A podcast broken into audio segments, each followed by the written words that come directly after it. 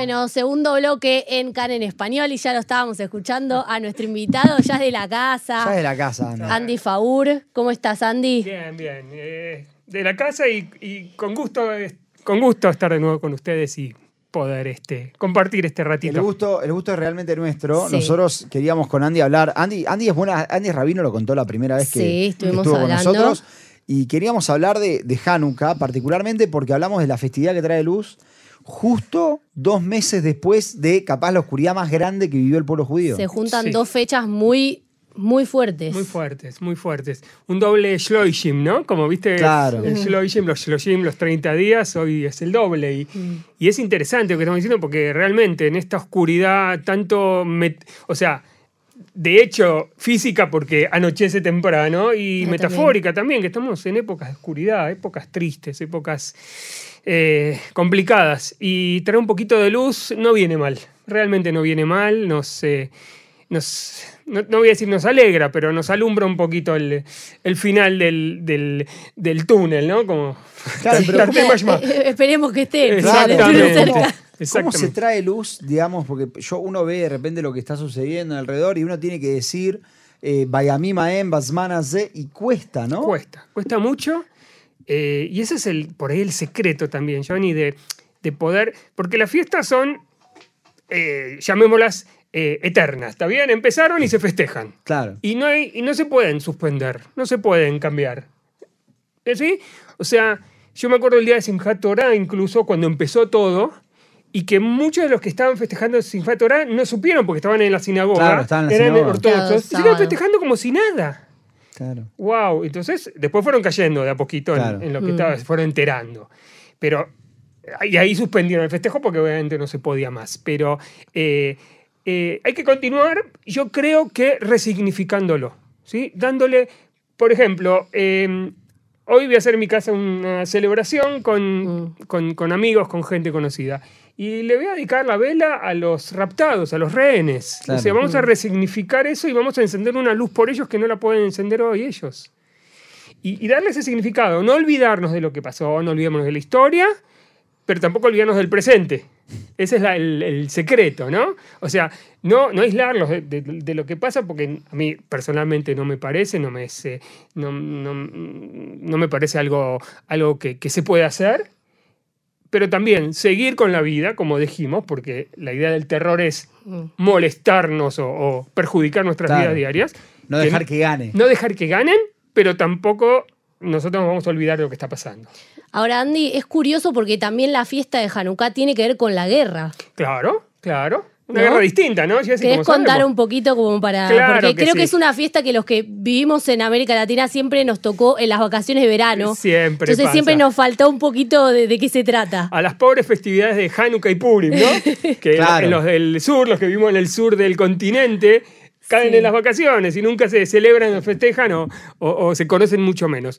Eh, en breve, eh, lo que eh, festejamos o conmemoramos en Hanukkah realmente es una guerra, una guerra muy especial contra los griegos y contra la helenización que quisieron hacer en el siglo menos dos más o menos, con los judíos en el reino de Judea de aquella época, y que quisieron imponer por la fuerza su cultura, que en ciertos casos eh, los judíos que vivían en esa época la podían, eh, podían convivir con las dos cosas, pero en ciertos momentos no.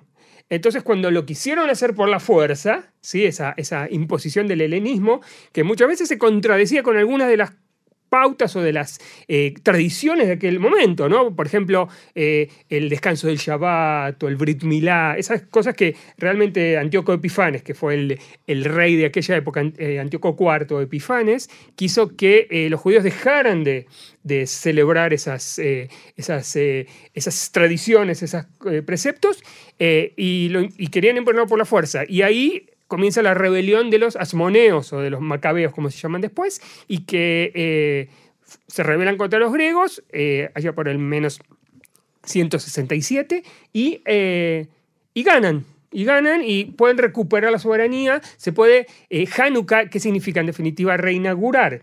El templo, el templo de Jerusalén, el segundo templo, había sido profanado por los griegos, ¿sí? A todo nivel. También a nivel em, físico, ¿sí? habían llevado animales prohibidos o, habían este, eh, puesto estatuas, ¿no? a nivel físico, pero también a nivel espiritual. ¿Por qué? Porque en un momento el- la, la Kohanut, el, eh, el Cohen Agadol, el sacerdocio, fue comprado. Ya no se rompió la tradición eh, de los eh, de Tzadok, se llama la tradición de Tzadok, y en vez de transmitirse de padres a hijos, generación en generación, esa que una fue comprada. O sea, sí, o sea, es la época de ¿Se vendía la que una? Sí, al mejor postor, señor Johnny.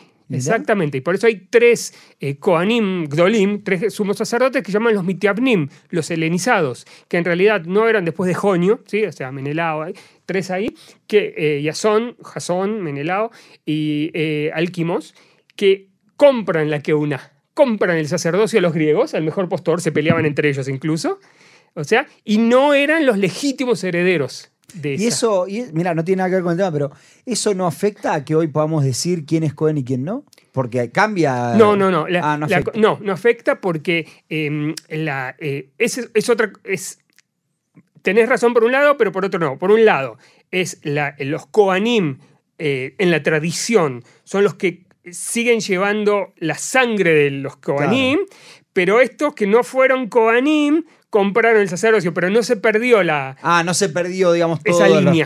Ah, Exactamente. Si bien estos tres eh, sacerdotes helenizados compraron ese sacerdocio, el- el- la línea continuó, continuó hasta ahora, según la tradición, ¿no? En realidad no la sabemos exactamente, pero según la tradición continúa de, de padre a hijo, ¿no? Obviamente la que una se, tra- eh, se traslada entre hombres, nada más, y, y- y- pero no, no se perdió ahí, simplemente se... eh, hay todo un tema porque después de la destrucción del segundo templo, un poquito después, eh, desaparecen prácticamente los Kohanim como sacerdotes. Pero queda el- el- los Kohanim como tradición, como, Ah, eh, mirá. sí, como este, herencia, no sé cómo llamarlo exactamente. Ahora, te quiero consultar yo.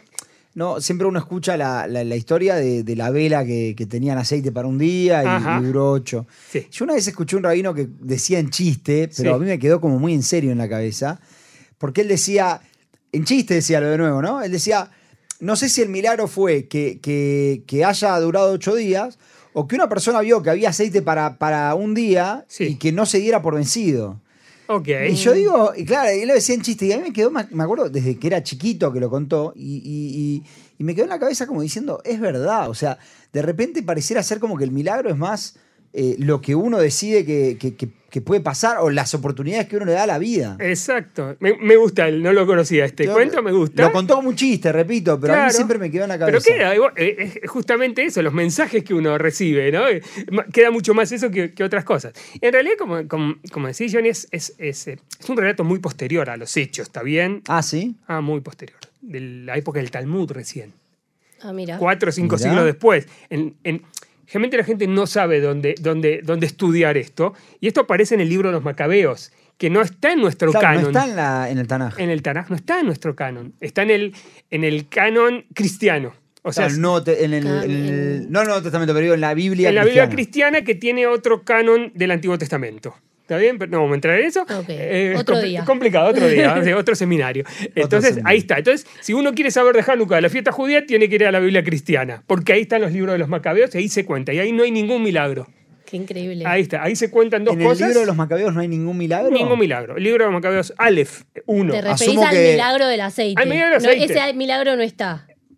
No se cuenta ahí ningún milagro. Ok. Mirá. ¿Está Asumo bien? que nunca lo leí, por eso No, no, por eso, por eso estamos es eh, una buena- así anonadados. Ok, una Claro. buena parte. El libro de los Macabeos 1, Aleph, cuenta de la rebelión de los Macabeos. ¿Está bien? Cuenta más o menos en forma histórica, fue muy cercano a los hechos. Entonces fue- cuenta en forma histórica. El libro de los Macabeos 2, que no es la continuación, a pesar de que son distintos autores, cuenta de Hanukkah, de la reinauguración del templo. ¿Ok? Es un- una, una visión un poquito más teológica, un poquito más pro Koanim, pro eh, sacerdotes. ¿Y en términos de tiempo también más lejana? Eh, más o menos son las dos Ah. del siglo menos uno. Más o menos los dos hechos, pero uno pone énfasis en, en la rebelión, en la lucha, en la guerra, como decías antes, y otro pone el énfasis en la reinauguración del templo, la parte más espiritual. Otro abordaje. Exactamente, un abordaje más teológico, un abordaje más... eh, sí. Eh, después esto, ojo, Hanukkah después fue olvidada bastante tiempo, Sí, sí, o Yo sea, estoy para tomar apuntes, Sí, estoy, sí, aprendiendo, estamos- estoy aprendiendo mucho. fue olvidada y fue retomada recién en el Talmud. Talmud estamos hablando del siglo V, VI. Sí. ¿Está bien? Con el milagro. O sea, quitándole un poco el componente guerrero, Más humano, nacional, nacionalista, tatatín, tatatán. Obviamente se entiende por el contexto en que se escribe el Talmud. ¿Está bien? Y le suma el- el- la dimensión del milagro. ¿Está bien? Porque es fácil, no es fácil, pero, por ejemplo, ¿Para, qué- ¿Para qué se usó la, el... Fíjate esto, hay, hay que unir cosas. ¿Para qué usó- se usó el aceite? Según la tradición, ¿importa? Para, el- para encender De las la- velas, ¿no? ¿Cuántos días? ¿Ocho días? Ok, ¿cuánta- ¿cuántas canim, cuántas eh, cosas tiene la menorá? Siete. Siete. Apa. Ok. Después aparece la, la menorá de Hanukkah. Estamos mal en matemáticas. Exacto, no, no, estamos perfectos. Después aparece la menorá de Hanukkah, que hoy la llamamos Hanukkah. Claro. Pero, en el, Pero en tiene el- nueve. o- ¿o no? Claro, el más, Claro, ocho. ya más, claro. Ok, ok, pero es posterior. O sea, en el templo no había Hanukkah, queridos, perdón, ¿no? No había Claro. Hanukkah. El, No milagro, el milagro de Hanukkah no aparece hasta la época del Talmud. ¿En ni- Básicamente. En ningún lado. básicamente, Mirá. eh, parece un- básicamente, el Talmud está. En el Talmud están dos cosas, Johnny. Está el milagro, el cuento, el relato este del- de, cosas, y las tradiciones de Hanukkah. Las tradiciones de Hanukkah, encender la Hanukkah, Mm. eh, todo sí, bueno, fue, después se, se van eh, desarrollando más. Recién ahí aparecen, ¿está bien? Las, las mitzvot o, o los preceptos o las tradiciones de Hanukkah. Pero en el libro de Macabeo no está. Está claro, no hay todavía. ¿sí? Lo que está en el libro de los Macabeos es que Yehuda Macabí sí dice vamos a festejar, ¿está bien? Eh, vamos a, feste- a festejar el, el- la, la- al, principio era el- el- la victoria sobre Nicanor, el comandante griego. Dice vamos a festejar eh, una vez por año, este gran evento. Ah, y ahí queda. Exactamente. ¿Y cuántos días se festeja? Ocho, ocho Ocho. días. Ocho. ¿Pero por qué? Porque la dije festi- dudando, lo dije dudando. Exacto. Sí, es que ya Pero- no- pero ya no- ya no es un examen, no es un examen. No, es un examen, es un examen. Es, mi- es un defecto profesional de More. No, está muy Es bien, defecto. está muy bien. Ocho. ¿Por qué ocho? Porque durante tres años no se pudo festejar la principal festividad que se festejaba en esa época. ¿Que ¿Cuál era? Fácil. O Pesach, Shavuot o Sukkot. Claro. Bueno, ¿cuál se festeja ocho? Ah, Sukkot. Ah, Sukkot, Sukkot, que es claro. Ahag. Si vemos el Tanaj, Es verdad. es Ah. Ahag, la fiesta. Entonces es como un festejo de Sukkot, de un segundo Sukkot. Ah, Ah. mira vos. ¿Entendés? Y después la historia, las tradiciones, la- el desarrollo de, la- de las tradiciones judías la convierten en Hanukkah, en nota así, ocho días, y le meten, upa, le tenemos que dar una explicación a estos ocho días. ¿Cuál es? Sí. Y ahí la del aceite. La del aceite que dura ocho. Y entonces, ¿a partir de cuándo es que se empieza a festejar, digamos, se independiza Hanukkah de lo que es la, básica- la, eh, Sukkot? Eh, no, no, nunca fue. Fue como un segundo Sukkot. Bueno, está. ¿Sí? Cuando toma características propias, particulares. Eso, sí. más o menos eso, en la época del Talmud, en, en la, en la diáspora sobre todo, Mm. siglo V, VI, VII en adelante. Y ahí se empiezan a, a- a- a sumar eh, tradiciones, ¿está bien? No había, eh, como le llamamos, sufganiot, no había sufganiot en Babilonia, ¿está bien? Y si no hay sufragio, ¿qué hay? Es, eh, Claro. exacto. Sí, la perinola es, es algo romano, ¿ok? La perinola es algo. Claro, es un juego romano. Mira. O sea, o sea, vamos juntando, ¿está bien? Es lo- interesante porque Lo justamente nos decíamos que la, la- la historia de la festividad era que querían culturalmente apropiarse y al final terminamos culturalmente adoptando. A ver, después los hijos de los macabeos, ¿sí? Empiezan a llamarse Aristóbulos, Ah, mira. ah, empiezan a tener nombres griegos. Claro. Yehuda Maccabi. Eh, Yehuda, o sea, los hijos de, de Matitiau tienen nombres, sí, pero después viene eh, eh, eh, Simón Aristóbulo, eh, viene con, con un montón de, no me acuerdo ahora todos, pero un montón de nombres apropiados de los griegos. No es que los griegos desaparecieron absolutamente, la cultura griega desapareció, ¿sí? Simplemente que se venció en una guerra, pero siguió habiendo eh, influencias importantes de la cultura, de la, la- la iniciación, ¿no? De la cultura griega. Siguió Ahora, habiendo. hay algo que une un poco, digamos, la, lo que estamos viviendo ahora con todo esto que estás contando, creo Sí. yo, que es esta idea de imponer por la fuerza una idea. Exacto. ¿No? Como esta idea del, del terrorismo de, bueno, todos sus ideales y si no sos como yo, chau, fuiste. Claro. Hay como hay algo, ¿no? El terrorismo, exacto. Eh, sí, no. o sea, por ahí es muy tirado de los pelos. pero- No, también, no. El terrorismo quiere imponer por la violencia directamente, por la fuerza y por la, la aniquilación incluso del otro, Mm. el, eh, eh, su- sus ideas, como decís vos. Sí. Los helenos, los griegos eran un poquito más sofisticados. Ellos imponían culturalmente, o sea, te ganaban la guerra primero, está claro, está bien, pero después no te aniquilaban. No era la idea. Claro, les interesabas vos, pero siendo como ellos. Exactamente. En este caso no, hay una diferencia. Acá no, eh, no no nos interesa. quieren. Vos no podés ser como el jamás en este caso, como Claro. decís. No, no hay. O sea, es ellos o vos, punto. Mm. Ellos, ahí sí, es lo que hoy llamamos imperialismo. ¿sí? Eh, eh, o sea, ¿quiénes son los imperialistas hace los mil años? Los griegos. Mm. ¿sí? Hoy todos nos vestimos con jean, comemos chic, bueno, yo Claro. no, pero McDonald's y todo eso. ¿no?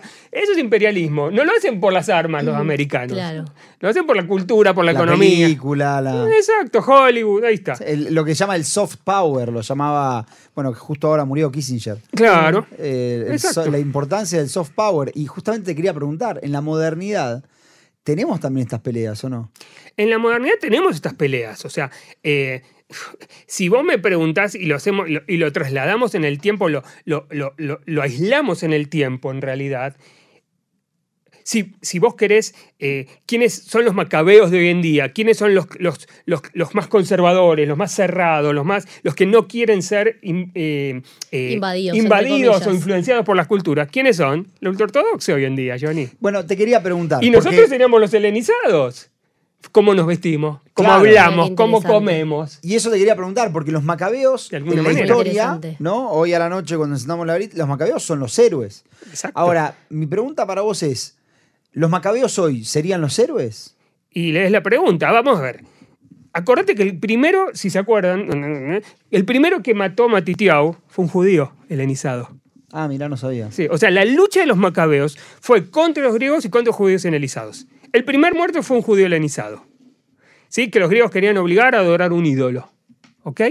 Entonces, usaron la violencia también contra los judíos que no estaban en contra. Eran, eran en términos de hoy, no- no- es difícil ¿no? decir, pero en términos de hoy serían eh, un grupo muy conservador, un grupo muy este, radical, fundamentalista. ¿Por qué? Porque decían, la religión judía es esta, no hay forma de, ¿sí? No, no se puede cambiar, no se puede modificar, no se puede agregar, eh, es así como hay que hacer. Y todos los que no siguen esta, esta onda, ¿está bien? Están fuera.